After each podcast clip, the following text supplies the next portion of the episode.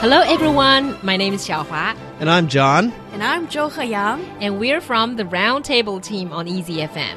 and we just want to wish you a happy horse year. And I would wish you health and success in your job.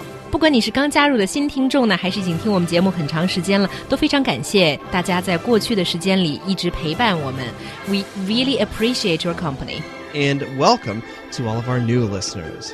Since it's the year of the horse, why don't we practice our uh, idiom skills and say some good luck idioms? I'll do the easiest one. 马到成功,一马当先，马上有钱。